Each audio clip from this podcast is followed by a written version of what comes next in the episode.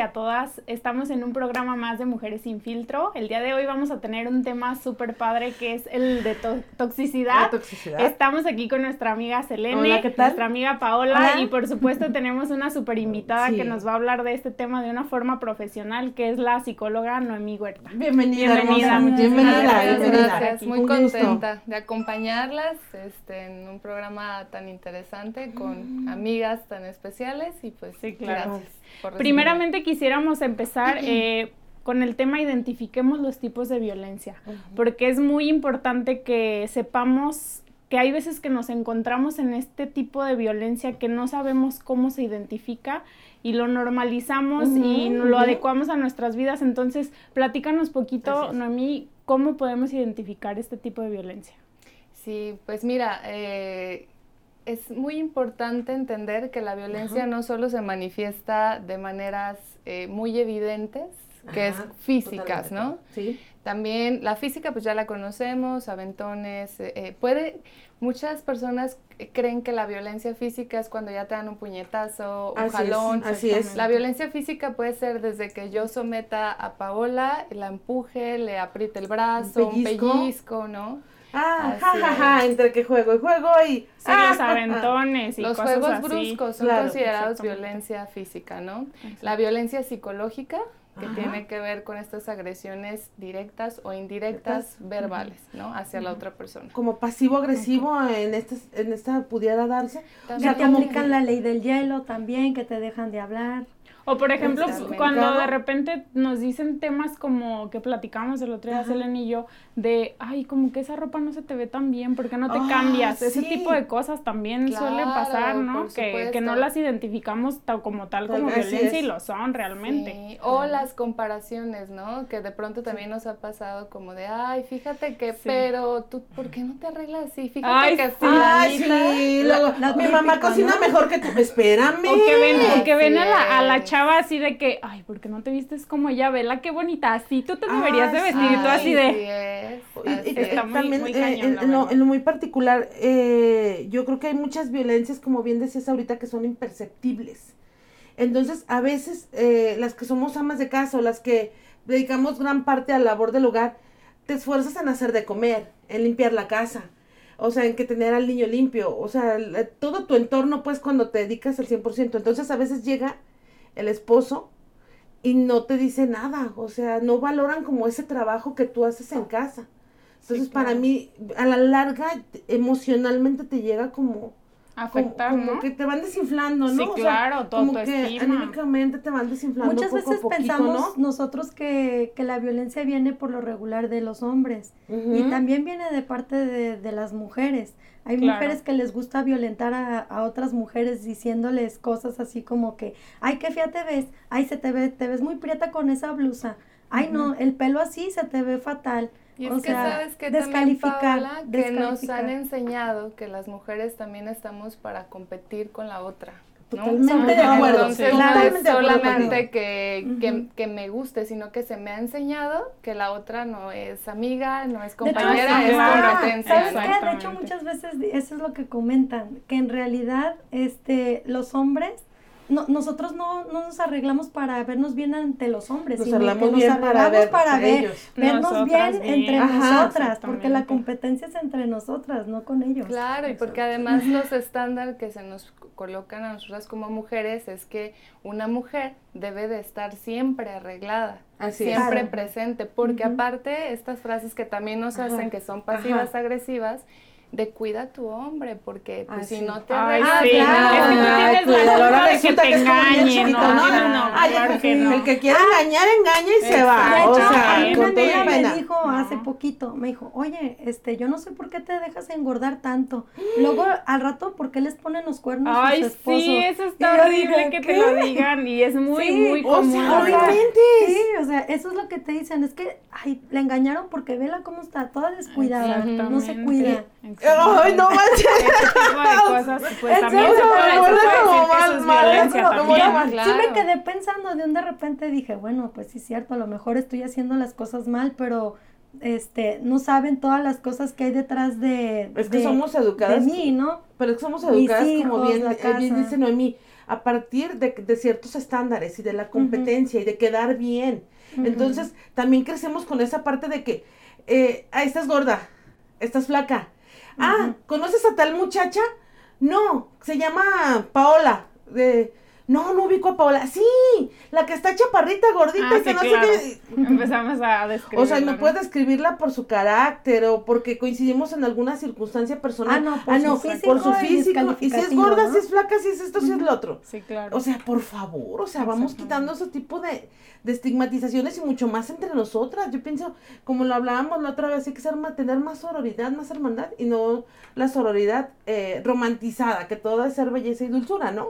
Sí, claro. Pero sí la de Y también de, como, como mencionabas, Paola, también de mujer a hombre, yo creo que también sucede en las parejas y no, a mí no me dejará mentir que también tendemos a veces a decir, ay, es que tú no sabes hacer esto y, mi papá sí, por ejemplo, o tú no sabes cambiar una llanta, bueno, pues si no sabe cambiar una llanta, pues sabrá hacer otras cosas y yo siento que también este tipo de cosas le baja la autoestima a los hombres y pues también esto no, no, estos comentarios no deberíamos de hacerlos, ¿no? Lo que pasa es que también tenemos estereotipadas las actividades, ¿no? Que el hombre hace el trabajo crudo y la mujer hace el trabajo de casa, ¿no? Por ejemplo, ahorita que mencionabas esto de pues a lo mejor yo hago cosas que necesito el reconocimiento, pero también a veces necesita la ayuda del compañero, ¿no? Sí. Y también es una parte en la que ya es como esto te toca, ¿no? Exactamente. Y sí, pues la violencia psicológica, ¿no? Y también tenemos la violencia económica, ¿no? Ajá. En donde también, eh, por ejemplo, yo lo, lo, veo manifestado en algunas de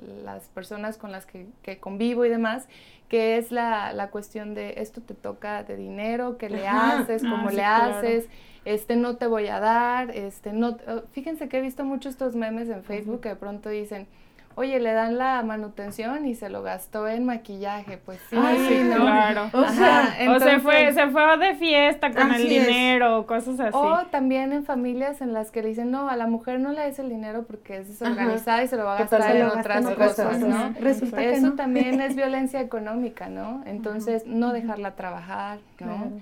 Y eh, la... Soy tu dueño, ¿no? Soy tu dueño, eres mi pertenencia, este, y tú haces lo que yo digo como yo quiero. Claro. De hecho, de hecho ayer este platicaba con un compañero y él me decía, es que las mujeres nos quieren quieren ser quieren igualarnos, quieren ser como nosotros. Y dije, ¿cómo por qué? O sea, ¿me estás hablando desde un plan de superioridad? ¿O, o Exactamente. O sea, no te estoy comprendiendo el tema. Y me dice, sí, es que ya ahora agarran y se toman la caguama. Y yo, ¿Y qué tiene? Dije, yo se la pido a mi marido y me la tomo bien a gusto. Y con limoncito y salecita. Y me dijo, no, es que la dama debe ser una figura no sé qué, o sea, de respeto y que... Eh, espérame, que trabajen, que trabajen. ¿Quieren que trabajan? ¿Quieren estudiar? Que lo hagan. Dije, ahora resulta que les estás dando permiso. Claro.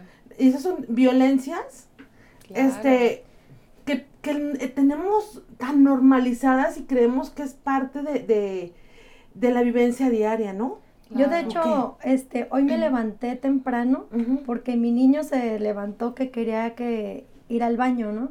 Entonces me levanté a atender al niño y pues yo sabía que tenía mil cosas que hacer el día de hoy y una de esas pues estar aquí en el programa. Entonces, en lo que me levanté, atendí al niño, me puse a hacer qué hacer, barrí, trapié, hice todos los quehaceres de la casa, me fui al mercado, traje todas las cosas para la comida, para el desayuno. Todo eso hice antes de Todo eso hice antes de poderme venir. ¿Por qué? Porque a mí no me gusta, yo, a mí mi marido es, es este, a veces es un poco, eh, digamos, posesivo. Ah. Ajá, de que quiere que esté a cierta hora o que llegue. O sea, en cierta forma es poquito, digamos, un poco manipulador.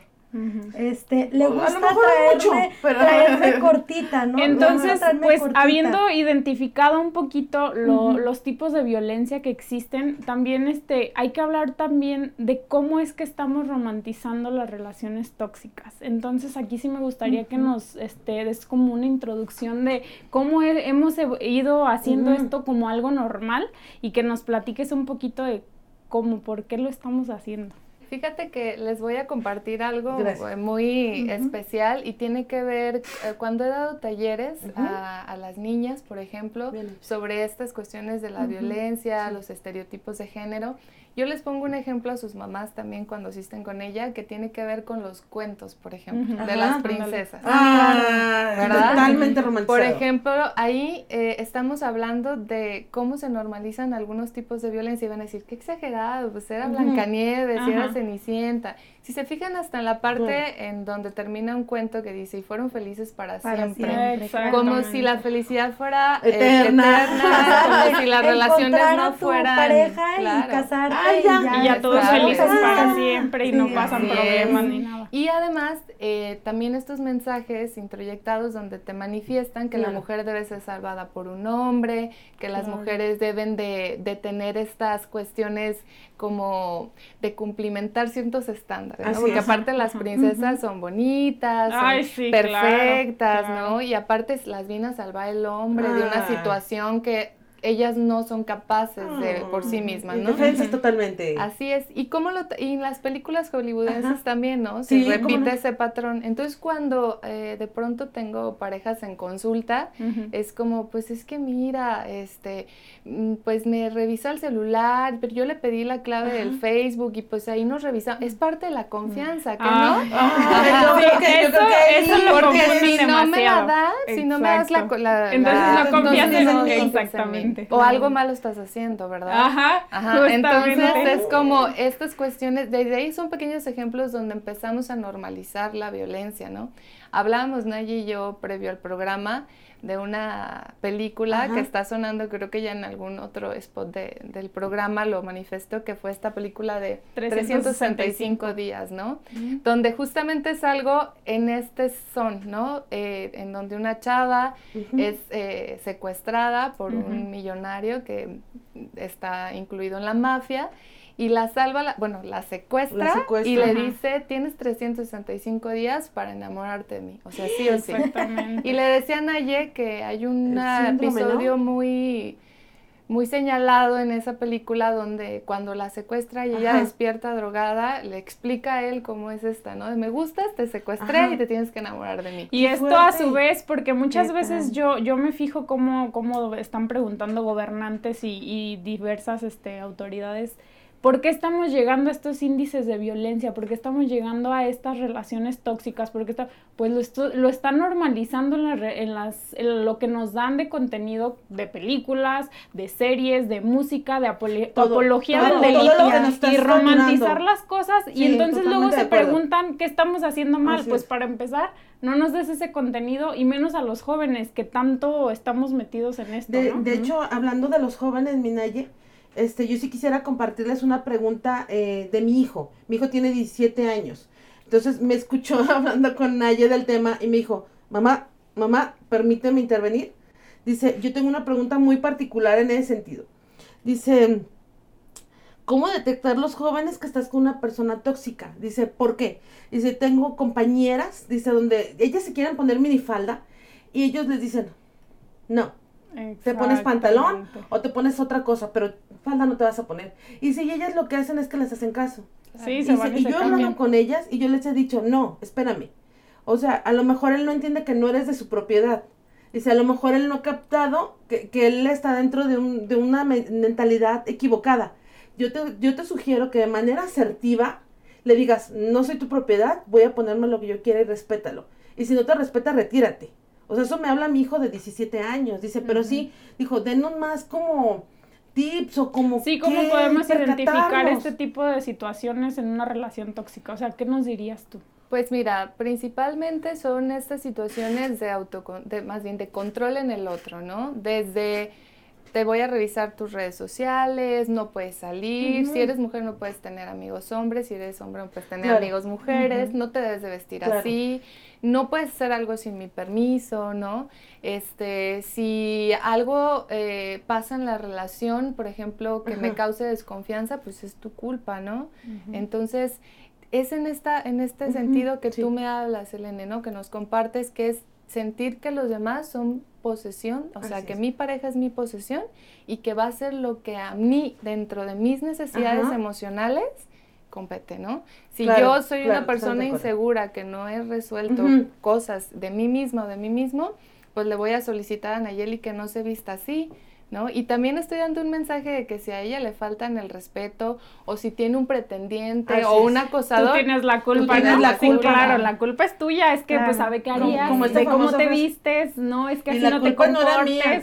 Ni, con, ni, dónde estaba, ni, ni, cómo, vestía. claro. O sea, de hecho, una vez a mí me pasó eso, ¿eh? que yo iba con mi falda y uno de mis novios que tuve, muy celoso, me dijo, iba pasando por la calle y un fulano llegó, eh, me chifló, me chifló, ¿Y me echó piropos y me dijo, ya ves, ¿por qué te ponías falda? Es tu culpa. No inventes. Es tu culpa que se te esté volando contigo. Y ya se iba a agarrar a golpes con el fulano, nada más porque estaba entonces, echándome los eh, perros. Yo, yo, yo sí en este punto. Eh, entonces la toxicidad o las relaciones violentas o agresivas es lo muy particular, ¿eh? no sé, tú corrígeme, no, creo que no va de acuerdo al, a si es hombre o es mujer de pronto, creo que es cuestión de los roles tan marcados que nos han impuesto y en base a los roles me impongo uno sobre el otro. Les platico rápidamente una anécdota, cuando yo me caso, este, me acuerdo que mi papá dijo, voy a hablar con Sergio, Sergio es mi esposo, que ya está bien mencionado aquí en el programa, ya es bien famoso. ya todos lo conocen. Ya todos lo conocen. Entonces, este, voy a hablar con Sergio y le voy a decir que yo quiero que termines la escuela. Estábamos en la licenciatura. y, yo, y yo todavía, sí, papá, está muy bien. Y ahora digo, ¿y mi papá cómo? ¿Por qué tenía que decirle a él que me tenía que autorizar? Claro. El terminar mi escuela. Hasta imagínate que los papás les estén dando esa autoridad a los novios, a los, a los esposos ahora mi papá, sobre ti. Sí o no. Entonces hoy mi papá lo reflexiona y dice, ay, hija, perdón.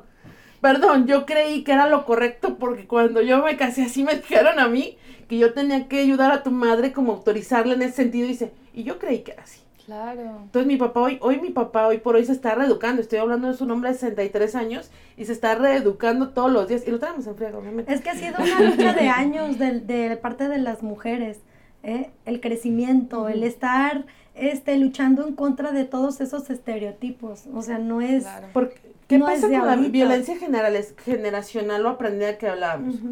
O sea, eh, ¿Qué pasa? La mamá acostumbrada a estar en casa, o sea, estamos hablando de generaciones muy atrás. En casa, sirviéndole la comida al, hombre, preparándole el baño, sirviéndole esto, sirviéndole el otro. Siguiente hija aprende lo mismo y se va como de manera generacional de pronto. Entonces, a veces es tan complicado eh, romper estos esquemas. Y creo que es parte fundamental que nosotros eh, sigamos haciendo visibilizando todos los tipos de violencias. O sea, desde que hay algo muy particular. Estamos sentados a la mesa y el hombre te termina su plato. E, es un ejemplo, ¿eh? igual puede pasar con la mujer. O sea, nadie se sienta aquí como que va y por el plato, ¿no? no, le dice, el, hombre le dice a la mujer, este, ¿me sirves otro poquito? Mm. Pues párate, es la misma distancia a la cocina, ¿no? Exactamente. Es la misma distancia.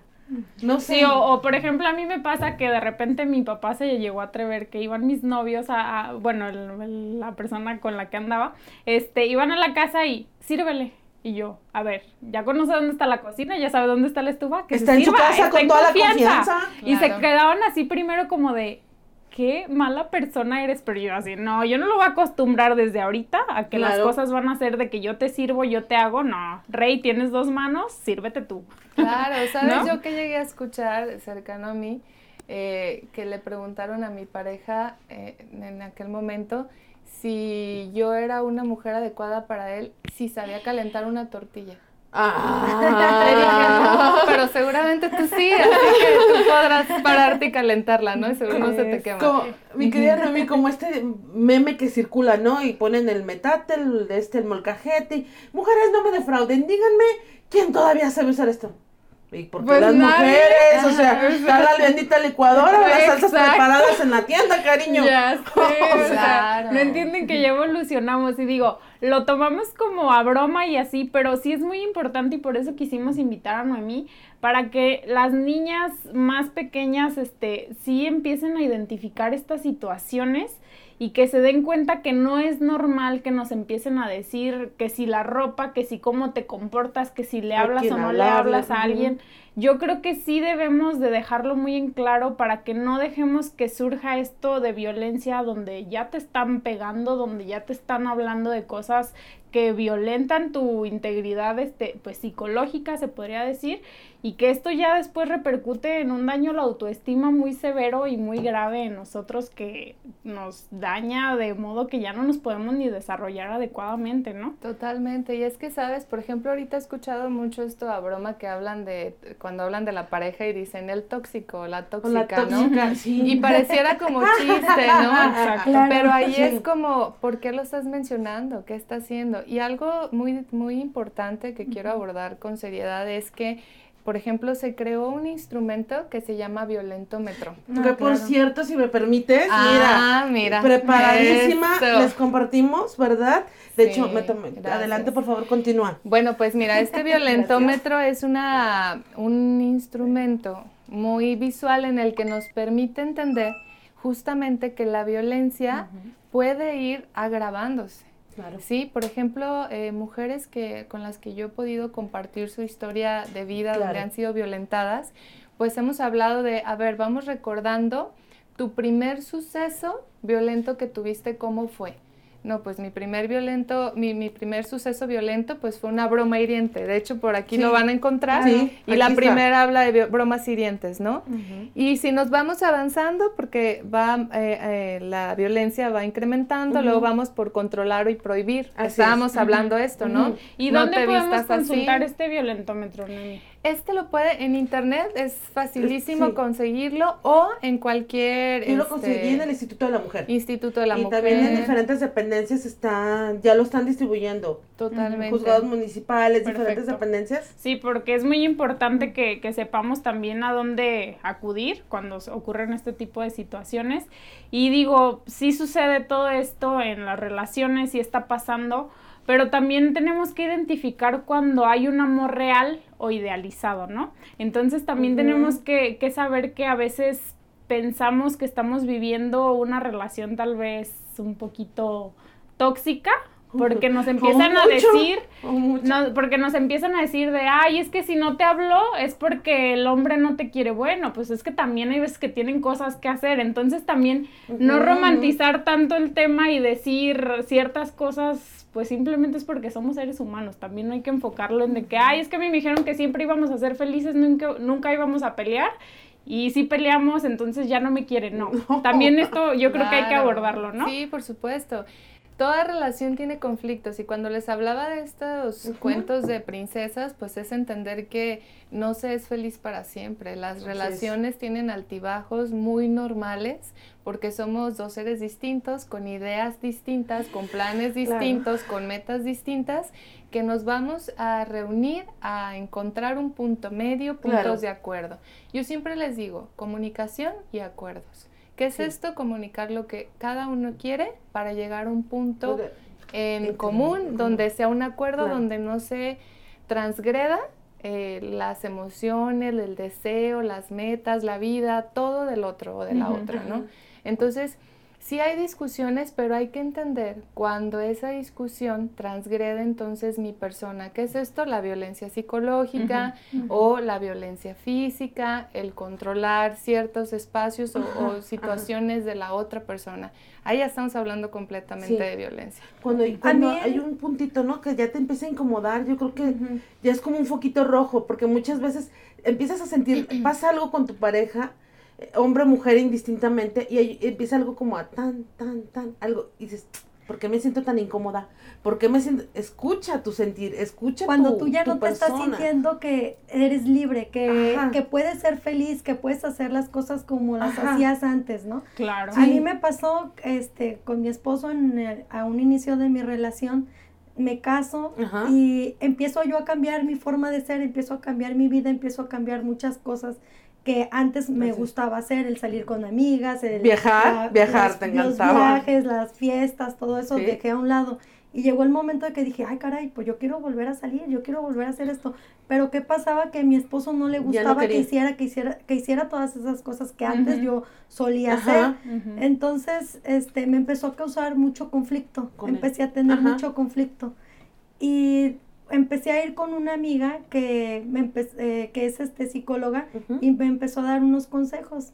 Y la verdad, me encantaron sus consejos. El primero que me dio, que me quedó muy muy clavado, grabadísimo, grabadísimo fue de que una relación es como los niños. A los niños, si desde chiquitos tú los empiezas a educar y, y decirles cómo deben ser las cosas, pues van a crecer como tú los vayas enseñando. Y la pareja es lo mismo. A la pareja la tienes que desde un principio educar y decirle qué es lo que te gusta y poner tus límites. Más que, educar, más, que educar es marcar ¿no? pones a marcar los límites como a los niños, este ya más adelante vas a tener muchísimos problemas, muchísimos más que ya no vas a, ya no van a tener este cómo resolverlos. Vas, a, vas a romper con la relación porque ya no, ya no va a tener sentido. Sí, también yo creo que, el, tema, el tema también da para esto de que pues yo últimamente veo que los chavitos más que nada, este, o inclusive ya matrimonios, este, duran tres meses, duran dos meses y ya es algo súper normal porque sucede esto justamente, que empezamos a idealizar tanto el amor y decir, es que porque no le bajó al baño o porque la pasta de dientes o cosas así, y, ah. tienen que ser súper perfectos en pareja todo, y ya no me gustó y pues me salgo. Digo, eso también es... de seres humanos, o sea, no es como que todo va a ser perfecto. Y no, ni él, ni la persona, ni el hombre, ni la mujer en una relación somos perfectos. Entonces, si él hace cosas que a, ti no te gustan, también es a la inversa. Tú haces cosas que a él no le gustan. Entonces, debe de haber una tolerancia entre las parejas algo, algo común, como le llaman, común, acuerdos, hacer acuerdos comunes entre los dos. Respetarlos y respetarlos. Y, decir, y en este tenor de los acuerdos, Noemí, platícanos cómo nos recomendarías tú empezar a poderlos generar y cómo platicar con la pareja de estos temas. Mira, algo que menciona Paola, yo ahí difiero un poco, sí es como un niño, sin embargo creo que nunca es tarde para poder eh, resarcir una situación sí no se ha ido en una situación extrema de, violencia, ¿no? Yo estoy de acuerdo. Pero lo que podemos ah, pensar, lo que podemos hacer, lo que yo le sugiero es siempre tener una comunicación con la pareja directa, ¿no? Eh, nunca omitir mis necesidades, porque luego lo que hacemos es, bueno, es que esto le molesta, me lo callo, me lo callo, me lo callo. y que y parecemos luego una olla express, ¿no? Porque ya le voy a reclamar ese eso que no me pareció más todo lo del pasado, ¿no? y entonces la comunicación se rompe, ¿no? En 1800 a las 6. Eso siempre con tu azul. Sí, siempre terminamos haciendo, ¿no? Reclamando cosas que ya pasaron hace mil años. ¿Por qué? Porque realmente no estamos perdonando. Dicen, perdono más Pero no, olvido. No, y es que no vas a evolucionar nunca. Fíjense que hablando, híjole, eh, yo hablando de lo que tú mencionabas ahorita de, las ambas eh, del inicio de las relaciones, yo me acuerdo mucho que cuando me caso, eh, tengo, salgo embarazada, tengo a mi hijo y me ofrecen una oportunidad de trabajo muy importante pero yo me veía con un bebé en brazos y yo así volteaba con todo el mundo y así, ¿quién me va a ayudar? O sea, por favor, alguien ayúdeme porque este es un trabajo que vamos, nos va a ir muy bien económicamente. O sea, no hubo nadie. Y mi esposo en su momento me dijo, es que tu lugar es en la casa con el niño. Ay, no, qué O sea, y yo, wow. Entonces yo en el momento lo acepté y lo adopté y me quedé. Hoy, hoy, lo reflexiono y fue año y medio, fíjate, fue año y medio y yo lo recuerdo como si hubieran sido 20 años encerrada y enclaustrada hoy, eh, y yo lo culpaba, decía, es que me violentaste, me agrediste, me... Pero realmente ahí entra el tema de que si lo acordaron y si lo hablaron y si estuvieron... fue más que nada una imposición de ah, él que yo acepté porque creí que era normal. O sea, que yo creí que era en ese momento, yo, o sea, dentro de mi rol de mi cabeza, yo tenía que estar en casa y él sí tenía que trabajar y me la creí. O sea, me creí el cuento. Aquí la cuestión fue que con el tiempo evolucioné y, había como grillitos siempre, gracias a Dios, había grillitos ahí que me decían, no, es que vive tu vida, es que tú tienes que hacer cosas si tú lo deseas. O sea, sé libre contigo misma y toma tus propias decisiones a partir de ti. Entonces yo me acuerdo que me fui y fue cuando ingresé a la policía. Y yo era feliz haciendo policía. Entonces, hoy en día lo platico con mi esposo y le digo, no inventes, qué reconstrucción hemos logrado hacer a través de los años, entendiendo que tú fuiste educado así por una sociedad donde te dijeron que ese era tu rol de imponer, de ser el que aportaba el dinero a la casa, de ser el hombre fuerte, el que no lloraba, el que dije, te impusieron ese rol a ti y a mí me impusieron el de ama de casa y de Pero fíjate que desgraciadamente estigmatizamos a las mujeres que hacen ese tipo de cosas. Te voy a mm. decir por qué. Ah, bueno, me refiero a lo que comentabas. Había una, yo tengo una conocida mía que trabajaba por las mañanas y le ofrecieron un trabajo en la tarde. Entonces tenía sus dos trabajos. Todo el día se la pasaba trabajando y pues el hijo pues era cuidado por otra persona, ¿no? Todo el día la, la falta de, por decir, la falta de la mamá. El hijo crece y el hijo a la fecha pues le reprocha a la mamá que nunca estuvo con él en, en, en muchos de sus momentos, ¿no? Entonces ahí, como ahí qué, o sea, es que sabes que yo creo que es algo también estereotipado, porque por ejemplo, ¿saben algo? Te amo, échale, échale, échale. Yo he escuchado, por ejemplo, escuché una noticia muy lamentable de una niñita, no sé si ustedes la, escucharon, el caso de Fátima, que iba saliendo de la escuela, alguien la secuestra y la asesina. Cuando yo leo los comentarios de la nota, la mayoría decía, ¿y dónde estaba su mamá? Ay, Nadie preguntó dónde estaba el papá. ¿no? Entonces, eso es algo que también tenemos que entender, que la crianza de los hijos no solo le corresponde a la mamá, y que también las mamás deben, ah, debemos de comprender que necesitamos redes de apoyo. Ahí está la sororidad. ¿Y por qué los hijos Totalmente de acuerdo. este, incriminan a la mamá? Porque también hay comentarios detrás que le dicen tu mamá nunca Eso es a lo que me refería. Que los comentarios, el niño crece y los comentarios vienen de otras personas. que también es hablar directo con los hijos y las hijas y expresarles cómo está la situación, ¿no? Mi mamá es enfermera y mi papá era comerciante y yo me hice cargo en algún momento de mi vida de mis hermanos menores. Sí, que como hermana mayor. Yo con la comunicación muy buena que tuve con mi mamá, comprendí que ella era una mujer que necesitaba trabajar porque si no trabajaba no tendríamos cubiertas muchas veces te aseguro que la criticaron. Ay, mira, dejó a la hija mayor como si fuera la, la encargada o fuera la mamá de sus hijos. Sí, claro, siempre está pero hay etapas, ¿no? Te lo aseguro. Pero hay etapas, o sea, yo comparto mucho eso que tú dices, que tú lo comprendiste. O sea, yo, por ejemplo, yo dejo a mi hijo eh, en la casa y le digo, hijo, voy al programa. Y me dice, sé feliz. Disfrútalo, yo me encargo. Obvio, no le cargas la mano en exceso, o sea, buscas un equilibrio con, con tu hijo o hija, este, y ya le digo, hijo, sientes que te cargo la mano, háblame con toda la honestidad del mundo. Me dice, no, mientras yo esté en la casa y tenga la posibilidad, cuenta conmigo, mamá. O sea, yo voy a estar para ti porque sé que necesitas ser feliz. Y a mí me gusta verte plena, me gusta ver cómo llegas y sonríes. Dice, hasta cuando llegas toda agotada, o sea, mis hijos llego toda cansada y el desayuno ya está hecho, ¿eh? O sea, yo llego ocho y media, nueve de la mañana y el desayuno está preparado. Porque yo les digo, hijos, yo hago lo mejor que puedo como mamá, hago lo mejor que puedo como mujer, hago lo, mejor que puedo como esposa. Precisamente. Pero si tienes un problema, claro. después págate el terapeuta, ¿eh? Como madre, que lo juro. o sea, yo hago lo mejor. Desde los padres. Págate el terapeuta. O sea, desde la forma en que tus padres te vayan y te vayan criando y te vayan explicando las cosas claro, para que no te creas de lo que viene de fuera. Porque mucha gente de, que viene de fuera mete ideas y mete cosas a tu familia que hacen sentir mal a tu familia y te hacen sentir mal a ti también. Entonces tú tienes que tener un cerebro, o sea, una mentalidad de acero para evitar esos comentarios tan negativos, ¿no? Y es que más, yo creo que mm, hasta ya de, del acero, más bien en, una comprensión de que somos seres imperfectos y que somos una pareja en la cual, por ejemplo, también las parejas, va, va la suegra, va la cuñada, va el amigo. Y entonces, como esto que tú decías que te mencionaba esta persona, ¿no? De, ah, es que ya estás engordando y luego, ¿por qué? Esos comentarios, es que también nosotros tenemos que aprender a hablar y decirle al otro y cuestionarle, ¿por qué piensas así?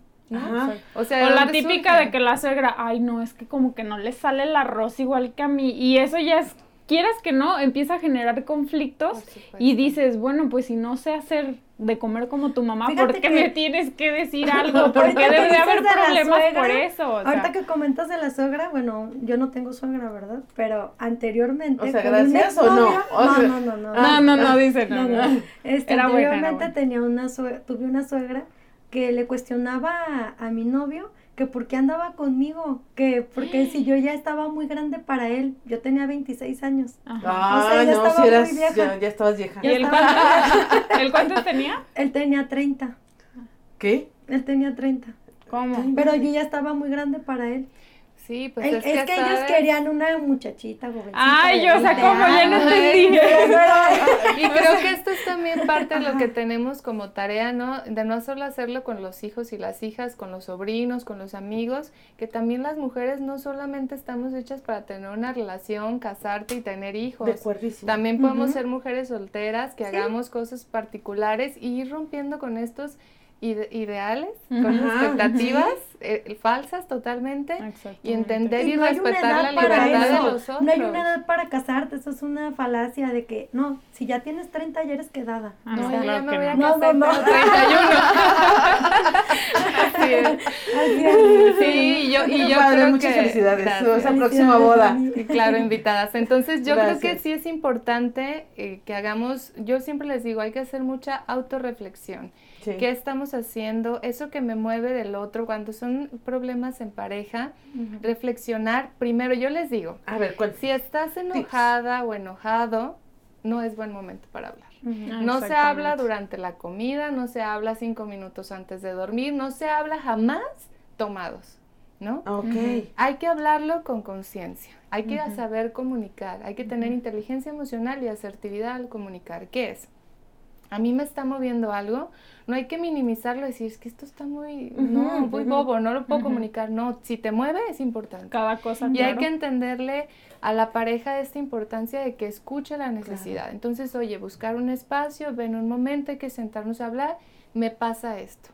Yo entiendo esto. Yo siempre les digo, hay que tener un lenguaje de responsabilidad emocional yo siento esto, yo comprendo esto, porque hay que entender que también tu perspectiva no es la única verdad, ¿no? Ah, Entonces podemos estar viendo un mismo panorama las cuatro ahorita, pero de diferentes significados.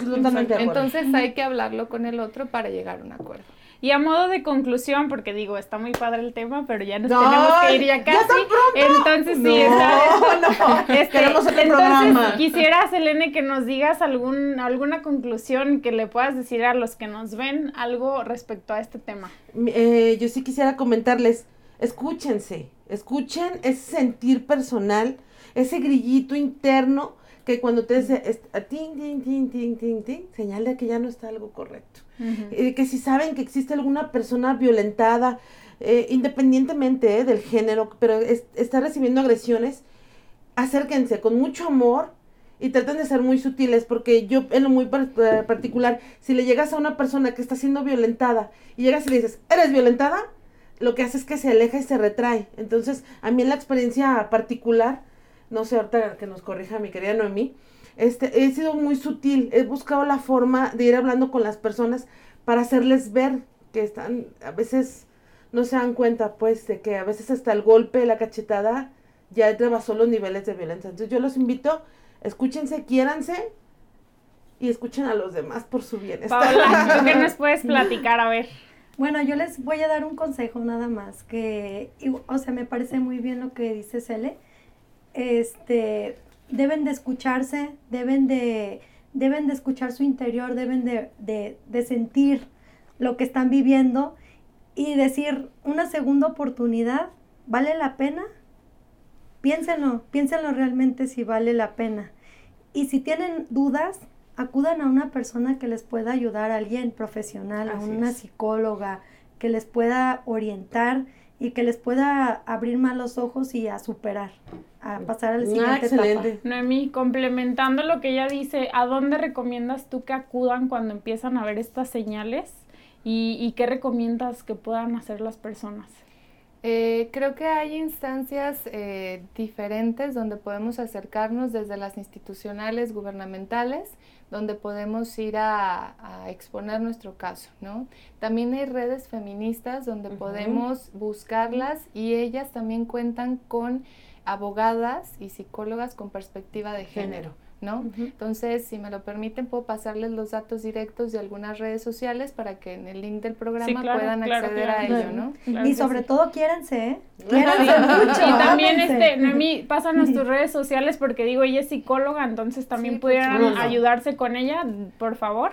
Sí, pues bueno, en Instagram estoy como Noemi Huerta, igual en Facebook estoy como Noemi Huerta y bueno, también podrán encontrar mis datos particulares, teléfono y demás para contactarme, estoy a sus órdenes, terapeuta de parejas. Eh, y para mujeres y hombres ah, adultos. Ah, danos dando cita desde ahorita, por ¿Tienes algún dato de alguna asociación que tengas así en concreto de poderles decir ahorita puedes acudir a este lugar o alguna institución, algún dato, el nombre de la institución, por ejemplo? Pues mira, ahorita gubernamentales con asesoría puede ser la Secretaría de Igualdad Sustantiva entre hombres y mujeres.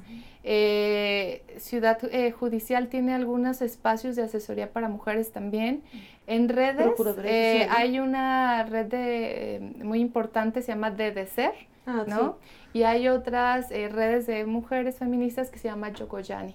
Entonces son algunas de las que Yo estoy tomando cursos con ellas. Ah, maravilloso. Sí. Entonces con ellas pueden asesorarse. Eso es lo importante, ¿no? De lo que estas redes feministas nos han hecho de hacernos sentir que no estamos solas. Y ellas de verdad también se comprometen con la causa y te asesoran a dónde debes de asistir. Y a modo de conclusión, que nos pudieras comentar, a mí para poder cerrar este programa que fue muy productivo, que les agradezco a todas. De bastante aprendizaje, ¿eh? muchas gracias. No, gracias a ustedes. Pues principalmente, eh, eh, si pueden todos y todas poder investigar lo del violentómetro, es muy visual. Nunca hay que pasar por alto una agresión, sea física, sea psicológica, sea económica, sea patrimonial o sexual, ¿no? Es importante también identificar, esa me faltó, la violencia sexual, que a veces creemos que por ser pareja eh, estamos obligados, a tener relaciones o caricias agresivas y demás. Desde ahí debe de haber un foco amarillo o rojo para pedir ayuda. Entonces no están solas, pueden dirigirse, buscar apoyo, buscar asesoría y dejar de romantizar las relaciones tóxicas de si te cela si no te cela, no te quieres, una mentira, ¿no? Totalmente. Los celos son todas las manifestaciones de inseguridad y también pueden ser un foco de alarma de agresión y violencia psicológica. Bueno, pues para concluir, la verdad es que debemos de siempre estar en instituciones, acercarnos a, especialistas, por eso es que quisimos traer a Noemí para que nos diera un enfoque un poquito, digo, el tiempo es muy corto, pero más o menos para que vayan identificando que hay situaciones que pensamos que no es violencia, que no lo estamos viviendo o que incluso nosotros no somos personas que violentan. Entonces, podemos ir identificando este tipo de cosas con nuestro violentómetro, por ejemplo, y pues acudir a estas instancias que nos asesoran, nos ayudan y nos dicen qué podemos hacer en estas situaciones. Agradecemos que nos hayan visto el día de hoy. Selene, Paola, Noemí, pues, muchísimas gracias. Este programa Mujeres sin filtro y pues suscríbanse a nuestras redes y síganos. Muchas gracias.